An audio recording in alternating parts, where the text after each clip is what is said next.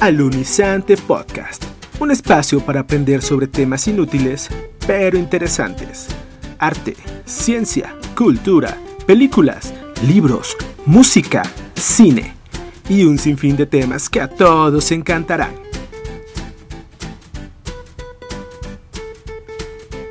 Alunizante Podcast. Comenzamos.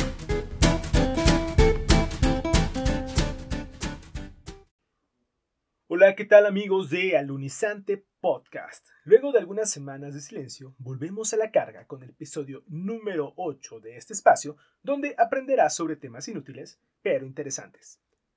¿Qué por qué demoré tanto en publicar el nuevo episodio?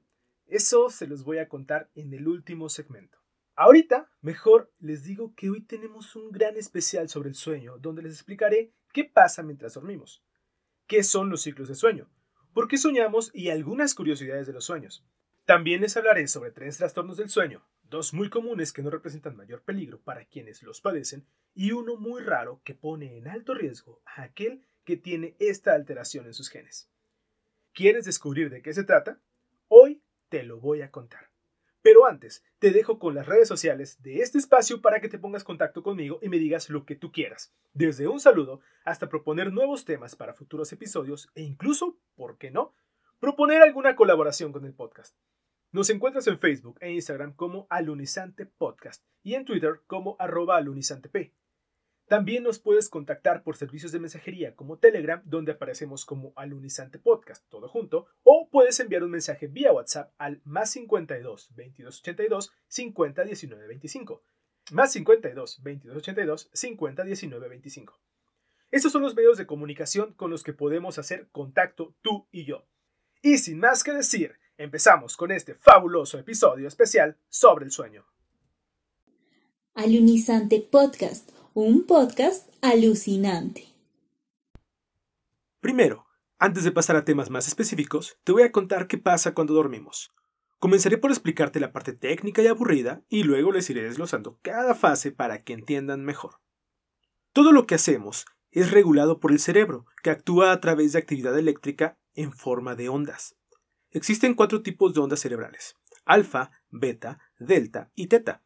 Es importante saber esto porque en las fases de sueño existe presencia de estas ondas y son las que nos van a indicar qué es lo que está ocurriendo.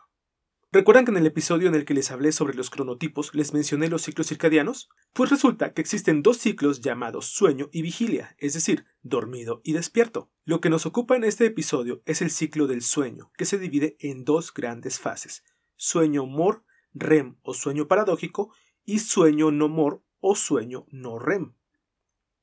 El primero, el sueño no mor, se subdivide a través en cuatro pequeñas fases llamadas simplemente primera, segunda, tercera y cuarta fase de sueño. Y es aquí donde comienza lo interesante. En la primera fase, también llamada de adormecimiento, predomina la actividad eléctrica con ondas alfa de 8 a 13 Hz y teta de 4 a 7 Hz. Esta fase suele comprender los primeros 10 a 15 minutos y es el paso de estado de vigilia a sueño. Aquí aún podemos percibir lo que pasa a nuestro alrededor y es muy fácil que te despiertes por algún ruido o movimiento e incluso también por algunos olores. También está caracterizada por la presencia de los llamados sueños de caída que un poco más adelante profundizaremos en ellos. La segunda fase, o sueño ligero, se caracteriza por tener la presencia de ondas alfa y teta, igual que la primera fase. El sueño se vuelve un poco más profundo y se comienza a perder el tono muscular. Aproximadamente el 50% de nuestra etapa de sueño la pasamos aquí, en este momento, en esta fase. Nuestra frecuencia cardíaca y ritmo respiratorio se ralentiza y es aquí cuando las ondas cerebrales comienzan a hacerse más lentas. Tercera fase o fase de transición. Es la fase del sueño en donde se da el llamado descanso verdadero. Si nos despertáramos aquí cuando estamos pasando por este momento, lo haríamos con una sensación de confusión e incertidumbre. Las ondas cerebrales predominantes son las de tipo delta con una frecuencia de 0.1 hasta 3 Hz. En esta fase es donde se presentan los trastornos como el sonambulismo, los terrores nocturnos o mojar la cama. Y también es durante esta fase cuando se segrega en mayor medida la hormona de crecimiento. Su duración suele ser corta, de apenas unos cuantos minutos, no más de 5. La cuarta fase, o sueño profundo, es aquí cuando nos encontramos profundamente dormidos. Los sentidos están desconectados casi al completo y no percibimos estímulos exteriores. El descanso es tanto físico como psíquico, y aunque no es la fase en la que soñamos, sí podemos percibir imágenes o ruidos aislados dentro de nuestra cabeza, aunque estos nunca formarán una historia o sueño. Es muy difícil poder despertar a una persona que se encuentra en esta fase, ya que nuestra respiración y presión sanguínea disminuye hasta en un 30% y no somos conscientes de lo que pasa en su alrededor. Es una fase prolongada y suele abarcar cerca del 20% de toda la etapa de sueño. Una vez que alcanzamos esta cuarta fase, entramos en la llamada fase MOR o fase REM, llamada también sueño paradójico. MOR significa movimientos oculares rápidos, en inglés Rapid Eye Movements y de ahí REM.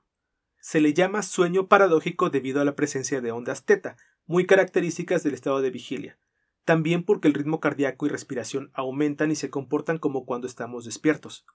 Se le llama fase de movimientos oculares rápidos porque nuestros ojos se mueven en todas direcciones sin control alguno, de hecho, si abrimos los párpados de alguien que se encuentra en esta fase, es probable que nos llevemos un buen susto debido a que sus ojos, casi con seguridad, estarán apuntando en diversas direcciones y moviéndose vertiginosamente. No existe tono muscular, por eso cuando tenemos pesadillas no gritamos. Es en esta etapa cuando soñamos, y si llegásemos a despertar aquí, seguramente recordaríamos lo que estamos soñando. Su duración es de 15 a 30 minutos, aproximadamente el 25% de toda la etapa de sueño. Cuando estudiaba la carrera de psicología, tuve la oportunidad de prestar servicio en un laboratorio de psicobiología, donde hacíamos observaciones electroencefalográficas a pacientes dormidos y pude percatarme de los cambios en la actividad eléctrica cerebral mientras cambiaba entre las diversas fases de sueño, y créanme, es algo muy muy interesante de ver. Un ciclo completo, desde la primera fase hasta la fase MOR, suele durar entre 90 y 110 minutos. Por lo general tenemos 5 ciclos de sueño por noche. La realización completa de los ciclos puede contribuir en gran medida al descanso completo. Y te doy un tip. Siempre que creas que dormirás pocas horas, intenta planificar tu tiempo de sueño en función de ciclos completos, es decir, en periodos de 90 minutos aproximadamente. No duermas 4 horas, solo duerme 3 o intenta dormir 4 horas y media. Te garantizo que dormirás mejor.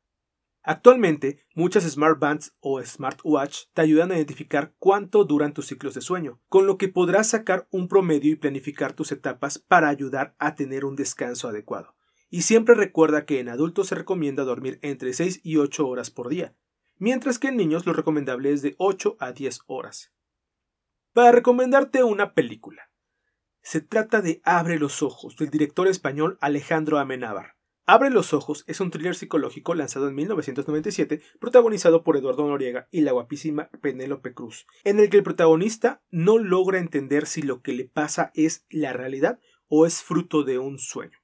En 2001, Cameron Crowe hizo un remake de esta película protagonizado por Tom Cruise y la misma Penélope Cruz, pero el resultado fue bastante malo comparado con la original de Amenábar. Abre los ojos es una película que puedes encontrar en el catálogo de Stars Play. Y la primera canción que agregaremos hoy a nuestra luniscente playlist es de una banda estadounidense que eligió su nombre basándose precisamente en una de las fases de sueño. Me refiero a R.A.M. y de ellos el superclásico Losing My Religion escala directamente hasta nuestra playlist. Desde España escucho Alunizante Podcast. ¿Y vosotros? ¿Te acuerdas de lo que soñaste anoche? ¿Y hace dos semanas? Lo más probable es que no. Todas las noches soñamos, pero es muy raro que nos acordemos de ellos. ¿Sabes por qué? ¿Te gustaría saber qué es un sueño y por qué soñamos? Entonces quédate aquí porque lo vamos a descubrir. Los sueños o ensoñaciones son narraciones de nuestro cerebro que visualizamos, experimentamos y sentimos en el estado más profundo del sueño, la fase MOR. En esta etapa podemos experimentar hasta 30 o 40 sueños por noche.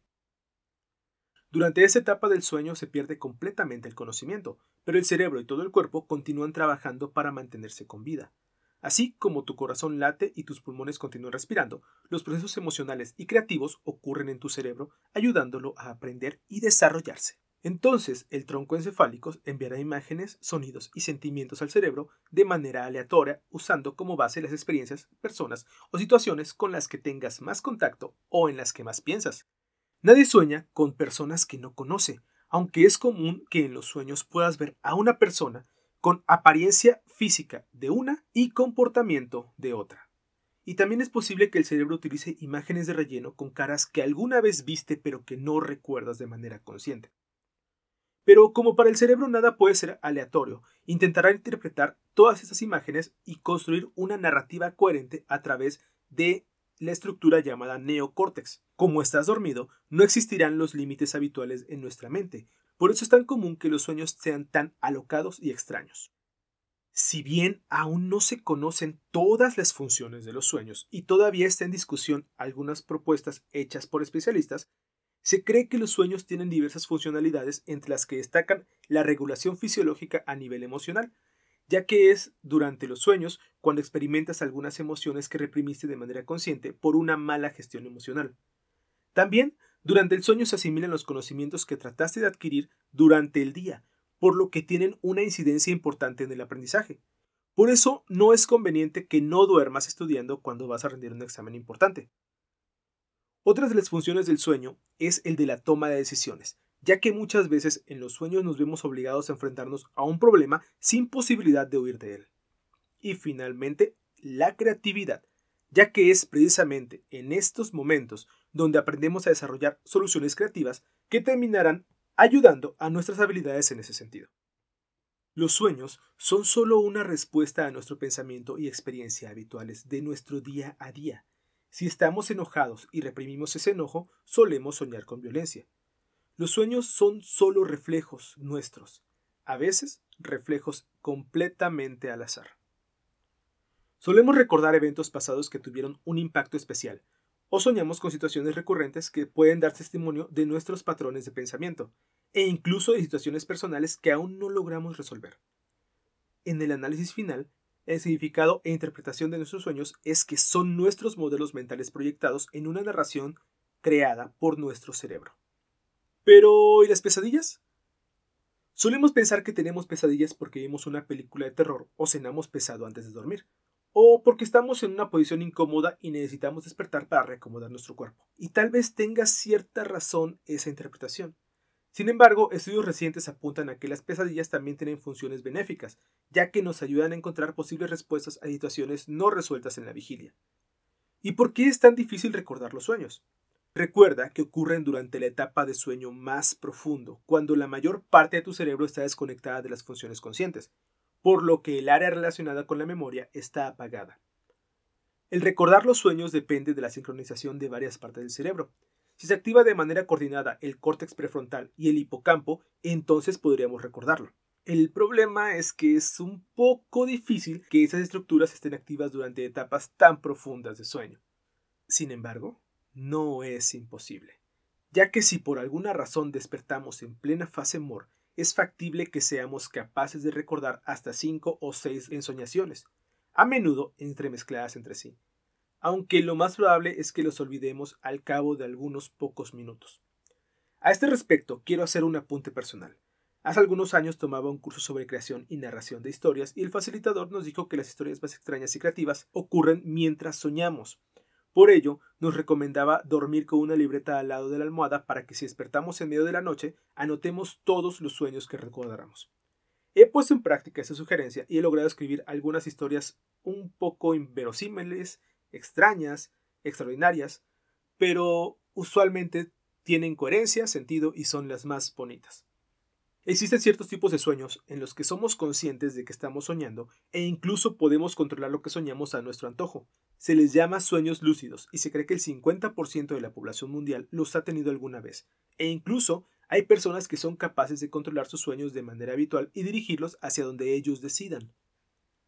Para finalizar con este tema, existen diversas disciplinas y pseudociencias como el psicoanálisis que afirman que los sueños pueden interpretarse para darles un significado. Sin embargo, ninguna ha podido demostrar con certeza tales afirmaciones, y sus preceptos quedan en los límites de la ambigüedad.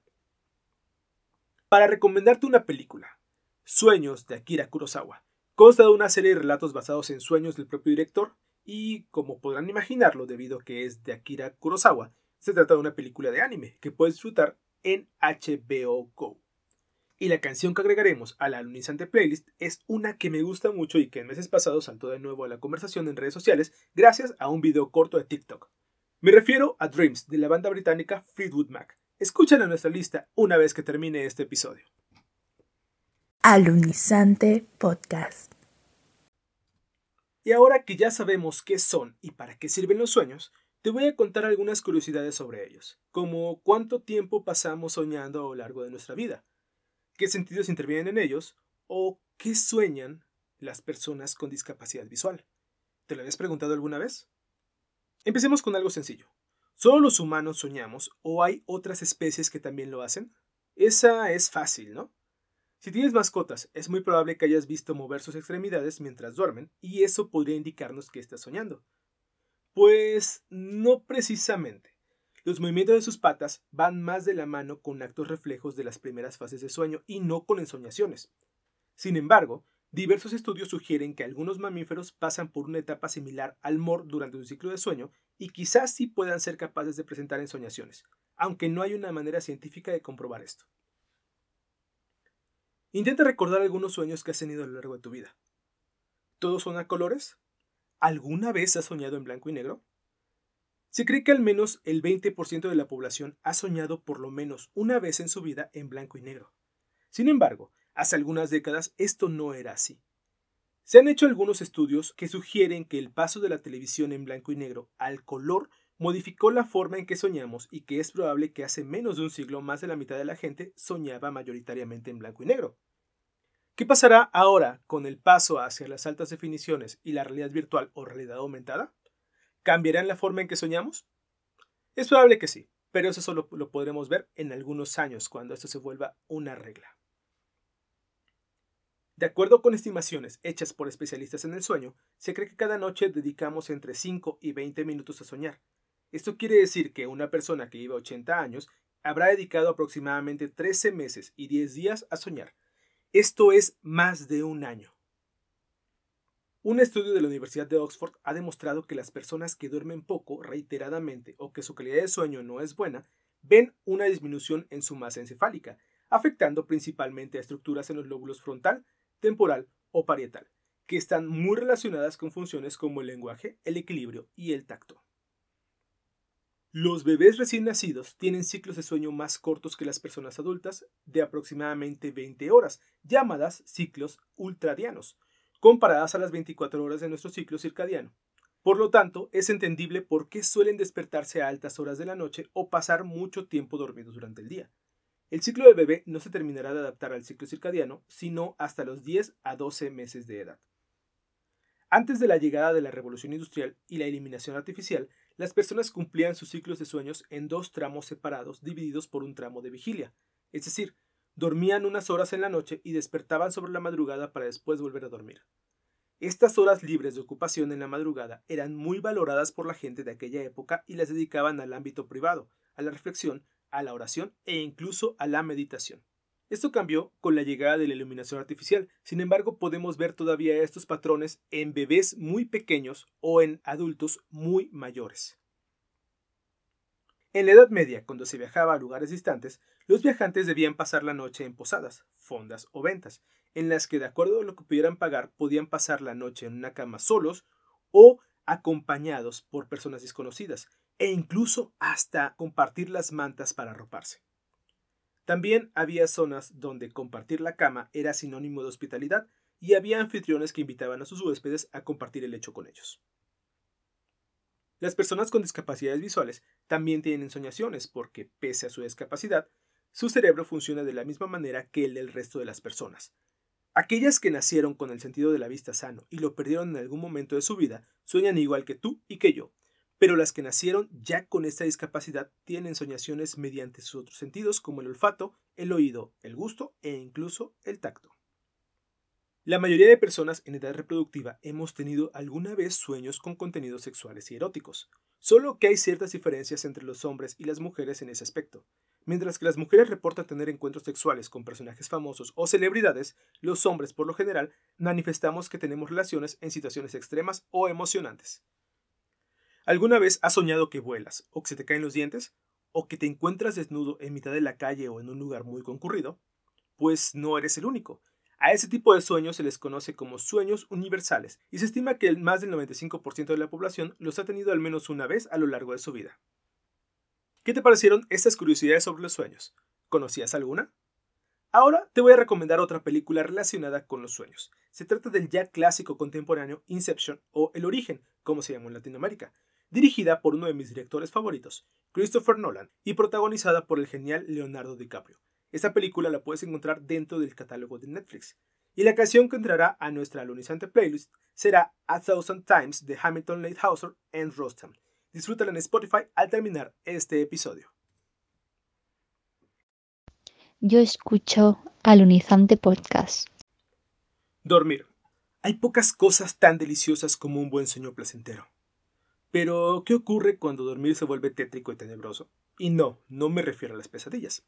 Agárrate porque estoy por hablarte sobre dos de los trastornos de sueño más comunes que provocan un despertar lleno de miedo. El primero es uno que estoy seguro que te ha pasado a ti alguna vez en tu vida, ya que se estima que el 75% de la población lo ha experimentado. Los llamados sueños de caída. ¿Cuántas veces estás comenzando a dormirte y de repente experimentas un sueño muy vívido en el que te caes y despiertas abruptamente con una sensación de escalofríos y mucho susto? ¿Te ha pasado? Apuesto a que, buscando explicaciones a esto, has llegado a leer en muchos lugares que sucede cuando tu cuerpo empieza a dormirse y tu cerebro lo asocia con una sensación de muerte y envía un choque eléctrico para que despiertes. Esta es una explicación ampliamente difundida por varios medios, pero se trata de un bulo. Es falsa, no tiene ningún sustento detrás que pueda comprobarlo. No, los sueños de caída son otra cosa. Se trata de un trastorno del sueño muy común que produce un estado de angustia momentáneo que se revierte cuando la persona se despierta y se da cuenta de que está seguro, y por lo tanto no representa un daño grave para quien lo sufre. Su nombre, espasmo mioclónico o sacudida étnica. Eso sucede cuando pasamos de un estado de vigilia a la primera fase del sueño. Cuando estamos comenzando a quedarnos dormido, el sistema de activación reticular, que es el encargado de regular el estado de vigilia, tiene una especie de competencia por el control del cuerpo con el núcleo ventrolateral preóptico, que es el encargado de regular la somnolencia para inducir al sueño. Conforme el estado del sueño se hace más profundo, la energía diurna que permanece en los músculos estalla en movimientos aleatorios. Si tienen hijos pequeños y los han observado dormir, podrán percatarse que suelen mover las extremidades de manera alocada justo después de dormirse. Se puede decir que estos espasmos son los últimos intentos del sistema de activación por controlar el sistema motriz de nuestro cuerpo. Pero bien, si esto ocurre todas las noches al comenzar a dormir, ¿por qué no siempre tengo sueños de caída? Muy simple. Cuando estamos muy cansados es probable que nuestro cerebro entre a la primera fase de sueño demasiado rápido, cuando el sistema de activación aún está al mando, por lo que el cuerpo puede tener aún demasiada energía que se traduce en movimientos. Aunque tu cerebro está pasando a primera fase de sueño, quedan ciertas estructuras que todavía están despiertas. Ojo a ello, porque ahí está la clave.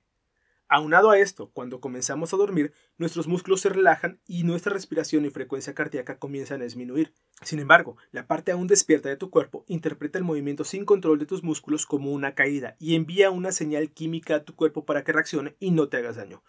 Por eso despiertas tan sobresaltado y en guardia. Como te decía, este trastorno afecta a cerca del 70% de los seres humanos y no tiene una causa específica. Por el contrario, en muchas ocasiones se toma como una señal de normalidad. Sin embargo, las sacudidas hípnicas no deben ser demasiado frecuentes. Si detectas que estás viviendo estos episodios con mucha frecuencia, no dudes en consultar a un especialista del sueño, por lo general neurólogos e incluso psiquiatras, para que descarten cualquier anomalía en tu salud del sueño. El segundo trastorno del que te hablaré es uno mucho más extremo y sucede justo en el momento opuesto que la sacudida hípnica, es decir, cuando estás despertando. Quizá alguna vez hayas escuchado a algún amigo o conocido decir que se le subió al muerto en la noche. Incluso puede que tú mismo lo hayas experimentado alguna vez. Es común leer en los diversos foros de sucesos paranormales historias que tienen que ver con las llamadas subidas del muerto, que es cuando una persona despierta pero no puede mover sus extremidades y pareciera no tener control de su cuerpo. Los seguidores de lo paranormal afirman que es porque un ente está ocupando tu cuerpo y no te permite utilizarlo hasta que salga de él. Lo cierto es que esto que acabo de contarte se le conoce como parálisis del sueño y es un trastorno ampliamente documentado y ocurre exactamente por la causa contraria a la sacudida hípnica. Tu cerebro pasó de fase de sueño a vigilia, sin embargo, tu cuerpo aún está controlado por el núcleo ventrolateral y por lo tanto aún no tienes control de tus músculos. Su duración no es larga. no suele llevar más de dos minutos. Dos largos, terroríficos y angustiantes minutos en los que no puedes moverte pese a que estás despierto. En muchas ocasiones, estos episodios suelen ir acompañados por alucinaciones hipnagógicas, auditivas, visuales e incluso táctiles, lo que hace que estos momentos sean de auténtico terror y muchas personas busquen explicación en pseudociencias paranormales. Un parálisis de sueño suele tener diversas causas. La causa familiar, que es la menos común, es cuando una persona tiene episodios de parálisis como único síntoma y desciende de familiares con el mismo problema. Estos casos no suelen ser graves, ya que el único síntoma es la parálisis y esto no afecta a ningún sistema del cuerpo. La causa aislada, provocada por privaciones del sueño. Es relativamente común que una persona sana tenga episodios de parálisis tras someterse a periodos prolongados sin dormir. Esta situación tampoco suele ser peligrosa. Y finalmente, la causa asociada a otra patología. Esta suele ser la más común es cuando la parálisis representa un síntoma de otro trastorno del sueño. Por lo general está relacionado con patologías como la narcolepsia o la apnea del sueño. Debo decir que en mi vida nunca había experimentado una parálisis así hasta hace unos tres o cuatro meses atrás, y pese a que conscientemente sabía perfectamente a lo que me estaba enfrentando, ya que es algo que estudié ampliamente en mis años de universitario, son momentos muy angustiantes y desesperantes. Recuerda que si experimentas parálisis del sueño de manera frecuente, debes acudir a un especialista para que te haga una valoración y pueda descartar o advertir cualquier patología relacionada. Y para recomendarte una película, Mara, un film de horror psicológico de los creadores de Paranormal Activity, en el que nos narra la historia de una persona que vive momentos realmente espeluznantes durante estos episodios de parálisis de sueño. La podemos encontrar dentro del catálogo de Netflix. Y la canción que ya está disponible en la lunizante playlist es Bury a Friend de Billie Eilish, una canción incluida en el álbum When We All Fall Asleep, Where Do We Go? que la propia artista ha reconocido que estuvo inspirado en los diversos episodios de parálisis del sueño que ha experimentado a lo largo de toda su vida. ¿Lo vas a escuchar o te vas a quedar con la duda? Yo escucho al Lunizante Podcast. ¿Alguna vez has tenido problemas para conciliar o continuar el sueño? Si tu respuesta fue que sí, lo más probable es que hayas tenido un episodio de insomnio. Como quizás sabrás, el insomnio es uno de los trastornos de sueño más comunes a nivel mundial y se estima que del 25 al 35% de la población del planeta ha tenido episodios de insomnio ocasional o transitorio. Más de la cuarta parte de las personas que habitamos la Tierra. ¡Wow! Existen diversos tipos de insomnio pero hay uno que es extremadamente agresivo, severo, y debido a que no tiene cura, conduce irremediablemente a la muerte de quienes lo padecen. Su nombre, insomnio familiar fatal, FFI por sus siglas en inglés. Se trata de una rara enfermedad hereditaria que hace que quienes lo padecen pierdan el sueño y les impide volver a dormir. Con el tiempo, el extremo desgaste al que se ve expuesto el paciente termina acabando con su vida. Pero primero lo primero. El primer caso documentado de este padecimiento se registró en el año 1986 en un paciente italiano. De acuerdo con el doctor Pietro Cortelli, quien documentó el caso, el paciente comenzó a sufrir sudores extremos y miosis tal que sus pupilas parecían solamente dos puntitos negros en sus ojos. Cuando Cortelli fue enterado del caso, refiere que el enfermo mencionó que sabía que eso era solo el principio. Después vendrían los temblores, la impotencia, el estreñimiento, y después el síndrome irremediable, la pérdida total del sueño que terminaría con su vida tan solo unos meses después. Cuando Cortelli le preguntó cómo estaba tan seguro de ello, el paciente le recitó de memoria su árbol genealógico desde el siglo XVII, con todos sus familiares que habían padecido de esa rara enfermedad. En cada generación hubo al menos una persona enferma. El presagio del paciente terminó por hacerse realidad y murió al cabo de un par de años. Sin embargo, decidió donar su cerebro a la unidad del sueño de la Universidad de Bolonia con la esperanza de hallar una cura. Más de 30 años han pasado desde que ocurrió lo que les acabo de narrar, y esto es lo que la ciencia ha descubierto a raíz de ello.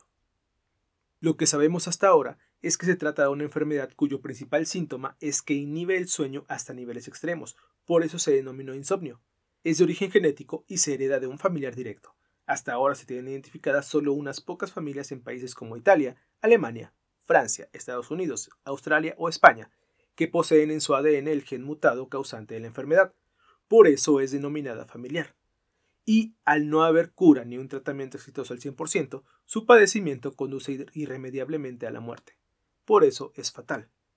Por eso su nombre, insomnio familiar fatal. Se sabe que afecta a ambos sexos y suele aparecer en edad adulta.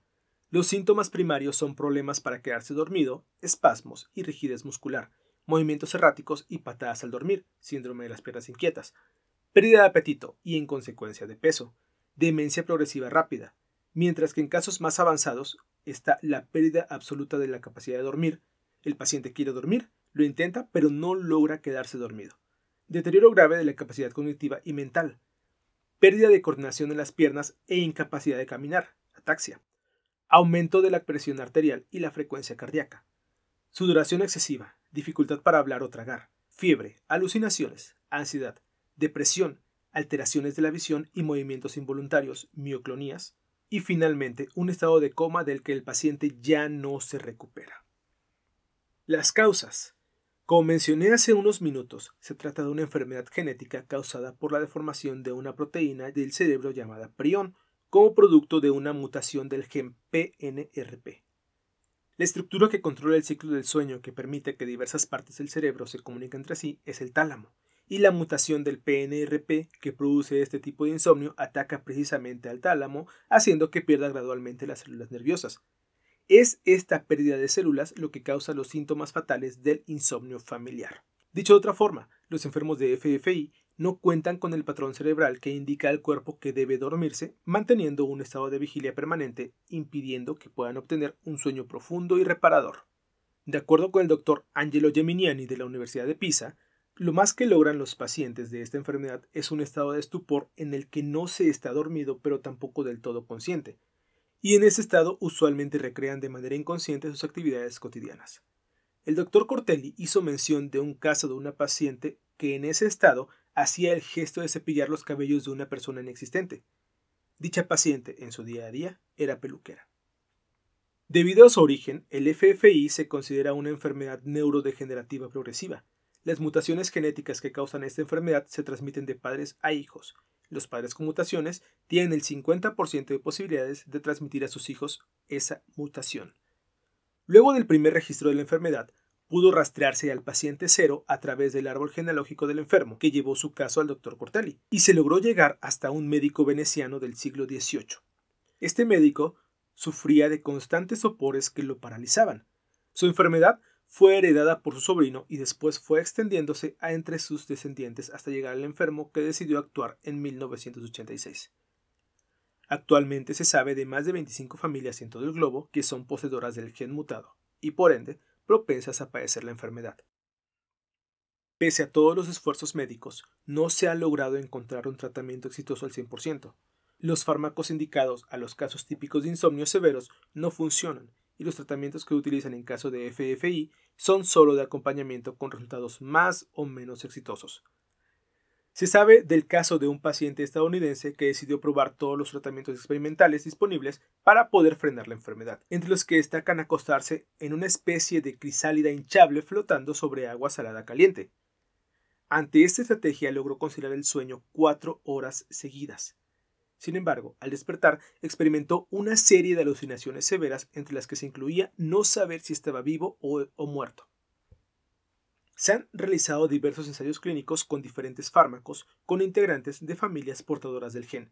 Sin embargo, no se ha logrado dar con resultados 100% confiables debido a lo delicado de la situación y a que la mayoría de los miembros de esas familias prefieren no saber si entre sus genes se encuentra presente el portador de la enfermedad para recomendarte un libro que profundice sobre este tema, La familia que no podía dormir, un misterio médico.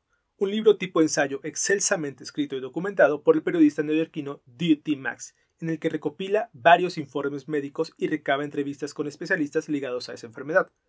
Este es un libro que puedes conseguir en formato EPUB por 193 pesos mexicanos en Amazon, aproximadamente 9.5 dólares al tipo de cambio actual.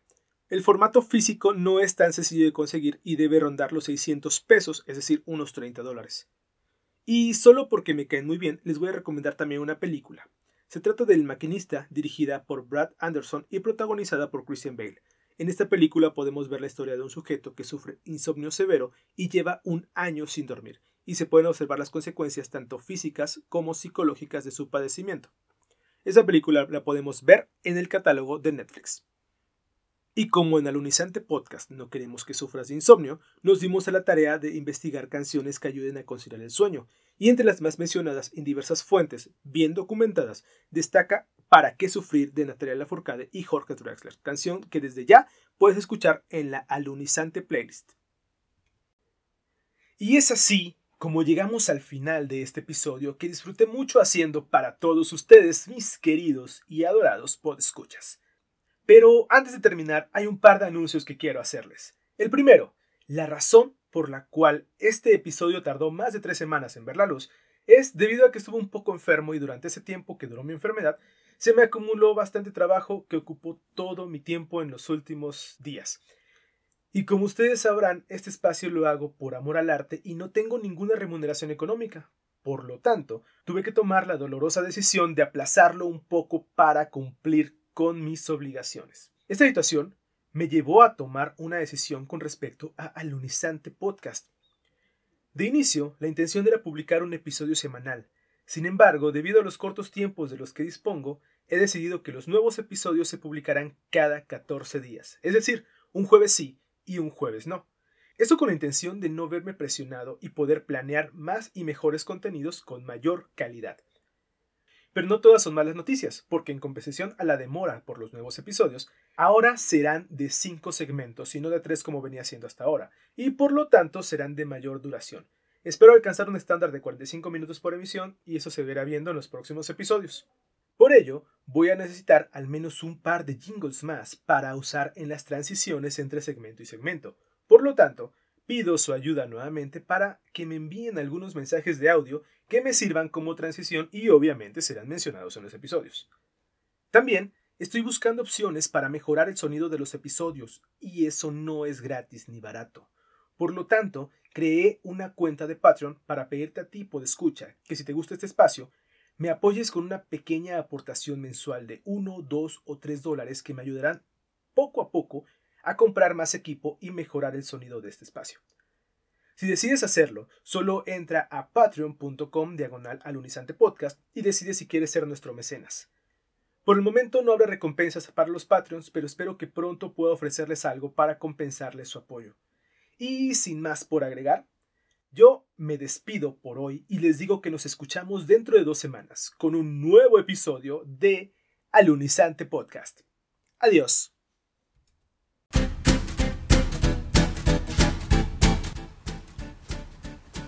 Esto fue Alunizante Podcast, un espacio para aprender sobre temas inútiles pero interesantes. Descubre un nuevo episodio todos los martes a través de la plataforma podcasting de tu preferencia y síguenos en nuestras redes sociales, Facebook, Instagram y Twitter. Encuéntranos como Alunizante Podcast.